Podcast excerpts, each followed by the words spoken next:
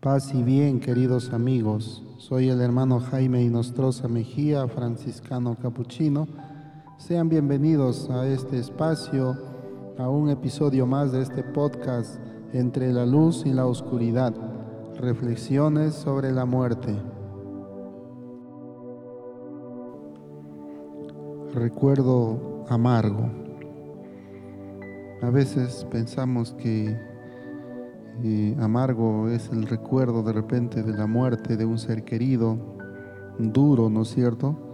Sin embargo, esta aflicción que hace que gima la vida presente del hombre eh, es morir pues cada día porque cada día también después vamos a vivir, ¿no? Entonces es un morir para vivir al mismo tiempo.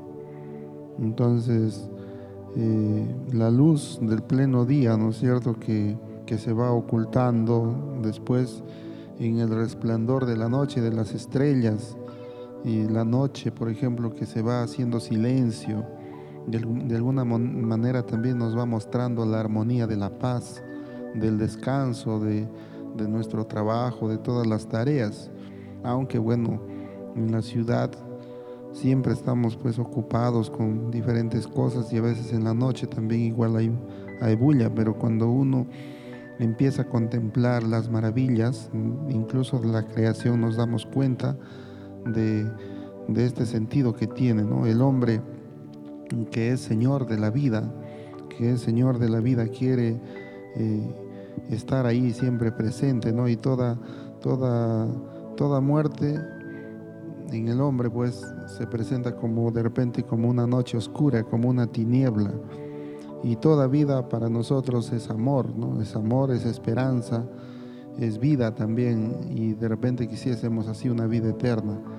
El Señor por eso quiere invitarnos, el Señor quiere darnos eh, una vida nueva, ¿no? Una vida lleno de esplendor, una vida lleno de lleno de flor, ¿no? Porque también es eso, eh, la vida, la vida eterna que nos tiene preparada es una vida, es una vida plena, una vida llena de contemplación de lo infinito, que es el mismo Señor. Entonces, cuando nosotros pues eh, dormimos en la muerte, porque la muerte es el, sueño, ¿no? El sueño cuando dormimos es el ensayo de la muerte, va a decir San Agustín.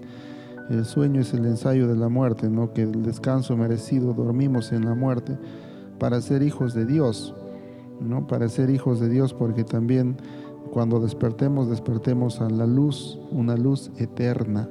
¿no? Entonces este amargo, eh, este recuerdo amargo de la muerte que de repente vemos en algún ser querido, en algún familiar, en algún amigo, nos debe recordar después también que va a despertar a esta luz eterna, maravillosa que va a alumbrar en la eternidad.